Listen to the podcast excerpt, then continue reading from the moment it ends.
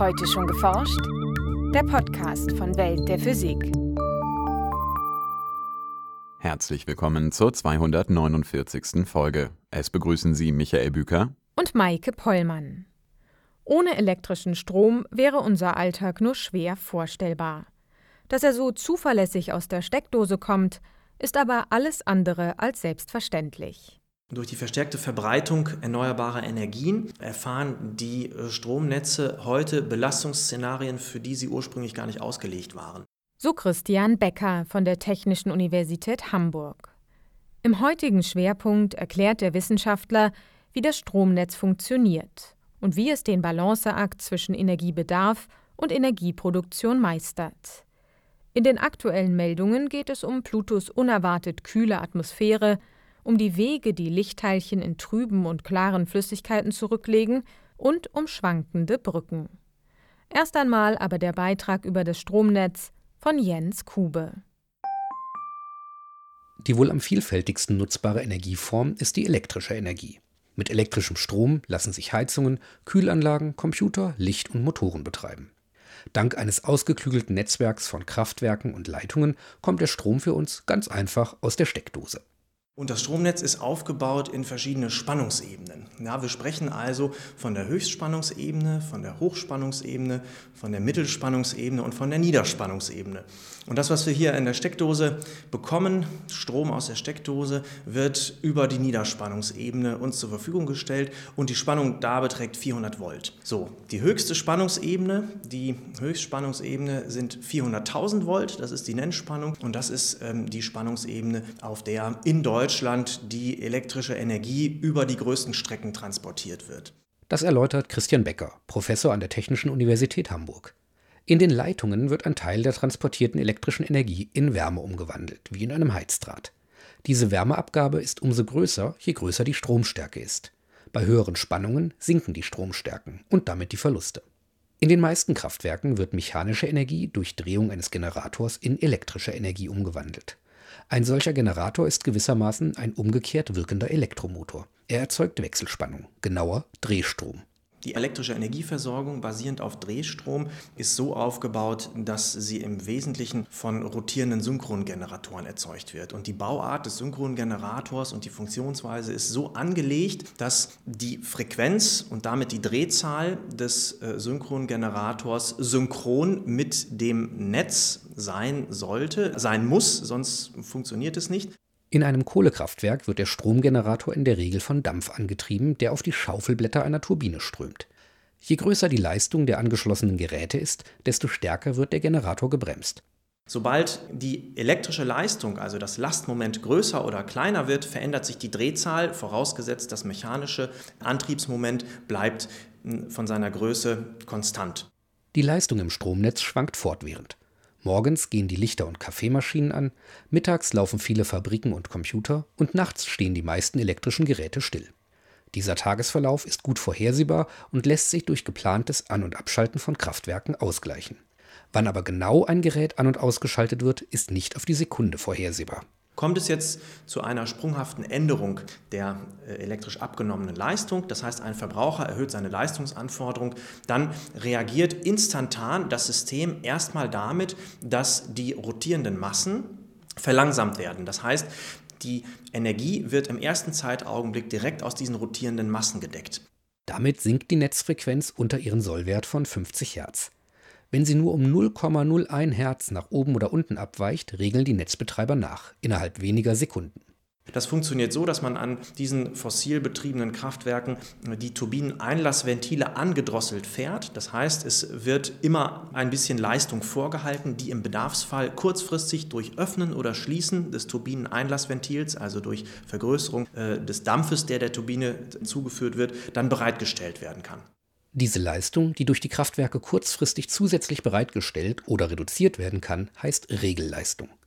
Für Windenergieanlagen erlaubt das Erneuerbare Energiengesetz zurzeit nicht, dass ihre elektrische Leistung als Regelleistung am Energiemarkt angeboten wird. Wenn zu viel Energie im Netz vorhanden ist, weil etwas viel Wind weht, muss dies durch weniger Energie aus fossilen Kraftwerken ausgeglichen werden. Technisch allerdings sind regelbare Windkraftwerke sehr wohl zu realisieren Eine Möglichkeit wäre zum Beispiel auf die Blattverstellung zu wirken. Das heißt, man kann die vom Wind mechanisch aufgenommene Leistung durch Verstellung der Rotorblätter, der sogenannten Pitch-Regelung beeinflussen, sodass weniger mechanische Leistung aufgenommen wird und damit auch weniger elektrische Leistung ins Netz abgegeben wird. Im Europäischen Stromnetzverbund stehen etwa 3000 Megawatt primäre Regelleistung bereit. Das entspricht der Leistung von drei großen Kohlekraftwerken und diese lässt sich innerhalb von maximal 30 Sekunden von 0 auf 100 Prozent hochfahren.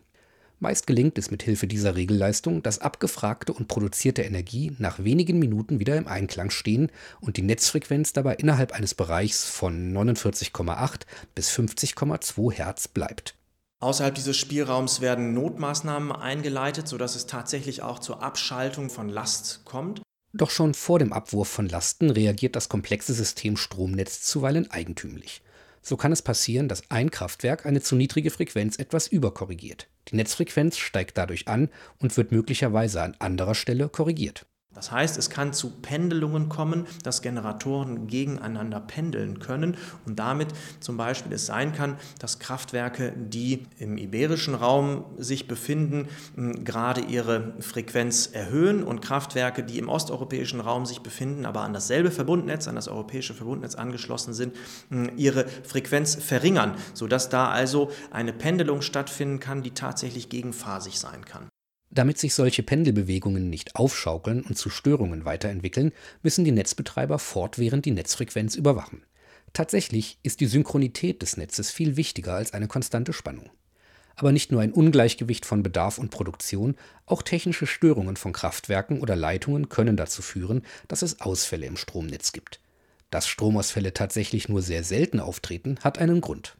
Die elektrische Energieversorgung ähm, in großen Teilen der Welt und ähm, auf jeden Fall auch in Deutschland ist N-1 sicher ausgelegt. Das heißt, das ist eine Sicherheitsmaxime der elektrischen Energieversorgung, die besagt, dass jedes beliebige Betriebsmittel ausfallen kann, ohne dass es zu einer Versorgungsunterbrechung kommt. So sollte ein Ausfall eines Kraftwerks oder einer Überlandleitung die Versorgung im Netz nicht beeinträchtigen. Das gelingt dadurch, dass ausreichend Kraftwerksreserven vorgehalten und die Stromleitungen niemals zu 100 Prozent ausgelastet werden. Im November 2006 kam es allerdings zu einem dramatischen Stromausfall in Europa. Die Ursache? Eine Stromleitung über die Ems wurde für eine Schiffsüberführung abgeschaltet. Das heißt, es kam tatsächlich zu diesem Ausfall, der dazu führte, dass sich dann in kaskadenförmigen weiteren Ausfällen Elemente vom Netz verabschiedet haben, sodass das synchron laufende europäische Verbundnetz in drei Inseln zerfallen ist, die jeweils ihre eigene Frequenz hatten, die also nicht mehr miteinander verbunden waren, so wie das im Normalfall eigentlich sein sollte. Die Umstellung der Energieversorgung auf erneuerbare Energien stellt das bestehende Stromnetz vor ganz neue Herausforderungen. Ursprünglich gab es vor allem mittlere und große Kraftwerke, die ganz in der Nähe der großen Stromverbraucher platziert und an die Überlandtrassen angeschlossen waren. Doch Windkraftwerke und Solaranlagen verschiedener Größe sind über das ganze Land verstreut. Über 52 Prozent der in Deutschland angeschlossenen installierten Leistung der Erzeugung ist heute schon im Verteilnetz angeschlossen. So speisen etwa Wind- und Solarparks ihren Strom zunächst in regionale Verteilnetze ein und nicht direkt in das überregionale Höchst- und Hochspannungsnetz, wie das bei fossilen Kraftwerken der Fall ist. Um diesen neuen Anforderungen gerecht zu werden, müssen beispielsweise neue, intelligentere Regelmechanismen in den regionalen Verteilnetzen eingeführt und leistungsfähige Stromtrassen von den Offshore-Windparks im Norden zu den Verbrauchern im Süden errichtet werden. Und auch von neuen Speichertechniken erhofft sich Becker Vorteile für das Stromnetz. Das heißt, man könnte jetzt ein Gasnetz als großen verteilten Speicher nutzen, indem man über Power-to-Gas-Anlagen Wasserstoff erzeugen, der dann ins Gasnetz eingespeist wird, ähm, um dann, wenn ein Überschuss an Energie aus Strom besteht, dann das Gasnetz zu speisen. Im umgekehrten Fall könnte man dann zu Engpasszeiten über Gasturbinenkraftwerke und Gas- und Dampfkraftwerke dieses Gas wieder zurück verstromen in elektrische Energie umwandeln. Solche und andere Speicher für elektrische Energie könnten in Zukunft die notwendige Regelleistung zur Verfügung stellen, die bei schwankender Stromproduktion aus Wind und Sonne wahrscheinlich verstärkt benötigt wird und heute noch vor allem aus regelbaren fossilen Kraftwerken kommt. Nachrichten Die Atmosphäre des Zwergplaneten Pluto ist etwa 30 Grad kälter als von theoretischen Modellen vorhergesagt. Das zeigten Messungen der Raumsonde New Horizons, die am 14. Juli 2015 an dem Himmelskörper vorbeiflog. Ein Forscherteam präsentiert jetzt eine Erklärung für die bislang rätselhafte Unterkühlung des Zwergplaneten. Dunstschleier aus Kohlenwasserstoffpartikeln strahlen einen großen Teil der von der Sonne empfangenen Energie als Infrarotstrahlung wieder ins Weltall ab und kühlen so die Atmosphäre. Die von der Raumsonde gelieferten Aufnahmen zeigen tatsächlich eine ganze Serie horizontal geschichteter Dunstschleier in der Atmosphäre von Pluto, die bis in eine Höhe von mindestens 350 Kilometern hinaufreichen. Auf Basis der ebenfalls von New Horizons gemessenen chemischen Zusammensetzung zeigen die Forscher nun, dass die ultraviolette Strahlung der Sonne in Höhen bis zu 1000 Kilometern Stickstoff und Methan ionisiert. Diese Ionen reagieren dann miteinander und bilden Kohlenwasserstoffpartikel, die zunächst einige 10 Nanometer groß sind. Die Partikel sinken dann in der Atmosphäre langsam nach unten, wachsen dabei an und bilden Dunstschleier. Die exakte Zusammensetzung des Dunstes ist zwar bislang unbekannt. In ihrer Studie schlägt das Team aber geeignete Partikel vor, mit denen sich die beobachtete Abkühlung von den erwarteten minus 173 auf die beobachteten minus 203 Grad Celsius reproduzieren lässt die Vorhersagen dieses Modells sollen sich mit dem im Frühjahr 2019 startenden James Webb Space Telescope überprüfen lassen, so die Wissenschaftler im Fachblatt Nature. Fällt Licht in eine trübe Flüssigkeit wie etwa Milch, wird es vielfach gestreut. Da die Lichtteilchen durch diese Streuungen viele Umwege machen, sollten sie in trüben Flüssigkeiten eine längere Strecke zurücklegen als beispielsweise in klarem Wasser. Doch dieser auf den ersten Blick plausible Zusammenhang ist nicht korrekt. Im Mittel sei der durchschnittliche Weg, den das Licht in einer Flüssigkeit zurücklegt, immer gleich lang, sagten Wissenschaftler bereits vor drei Jahren theoretisch vorher. Diese These überprüfte ein Forscherteam nun auch experimentell. Dazu füllten die Physiker kleine Glasröhrchen mit Wasser und schütteten winzige Kunststoffkügelchen hinein. Je mehr Kügelchen sich im Röhrchen befanden, desto stärker wurde das Licht gestreut. Die Flüssigkeit wurde entsprechend trüber und undurchsichtiger. In ihrem Experiment beleuchtete das Team die Glasröhrchen mit einem Laser und fing das hindurchtretende Licht mit empfindlichen Sensoren auf der Rückseite wieder auf. Die Messungen ergaben, dass in trüben Flüssigkeiten ein geringerer Anteil des Lichts längere Wegstrecken zurücklegte. Es wurden also weniger Lichtteilchen vielfach gestreut. Dafür verließ aber ein zunehmender Lichtanteil nach nur wenigen Streuungen das Röhrchen und legte damit kürzere Wege zurück. In der Summe blieb die mittlere Weglänge unabhängig von der Trübung der Flüssigkeit konstant. Dies sei ein universelles Gesetz, so die Physiker in der Fachzeitschrift Science, das grundsätzlich für jede Art von Welle gelte, ob Licht, Schall oder Gravitationswelle. Kurz nach ihrer Fertigstellung im Jahr 2000 versetzten Fußgänger die Millennium Bridge in London in heftige Schwingungen. Erst der Einbau von zusätzlichen Dämpfern behob das Problem. Ausgelöst wurde das Resonanzphänomen durch anfänglich noch sehr schwache Schwingungen der Brücke. Diese glichen die Fußgänger durch ihre Bewegungen aus und liefen dadurch unbeabsichtigt im Gleichschritt. Durch dieses synchrone Verhalten verstärkten sich die Schwingungen. Wie es zu den ersten schwachen Schwingungen kam, konnte bislang nicht schlüssig erklärt werden. Daher modellierten einige Physiker die von Fußgängern auf die Brücke ausgeübten Kräfte nun detaillierter als in allen vorherigen Studien. Das Ergebnis Erst ab 165 Personen reichen die über die Füße wirkenden Kräfte aus, um die Brücke in London überhaupt in eine kleine Anfangsschwingung zu versetzen. Das neue Modell könne in der Planungsphase von Brücken und anderen Bauwerken für virtuelle Crashtests eingesetzt werden, so die Wissenschaftler in der Fachzeitschrift Science Advances.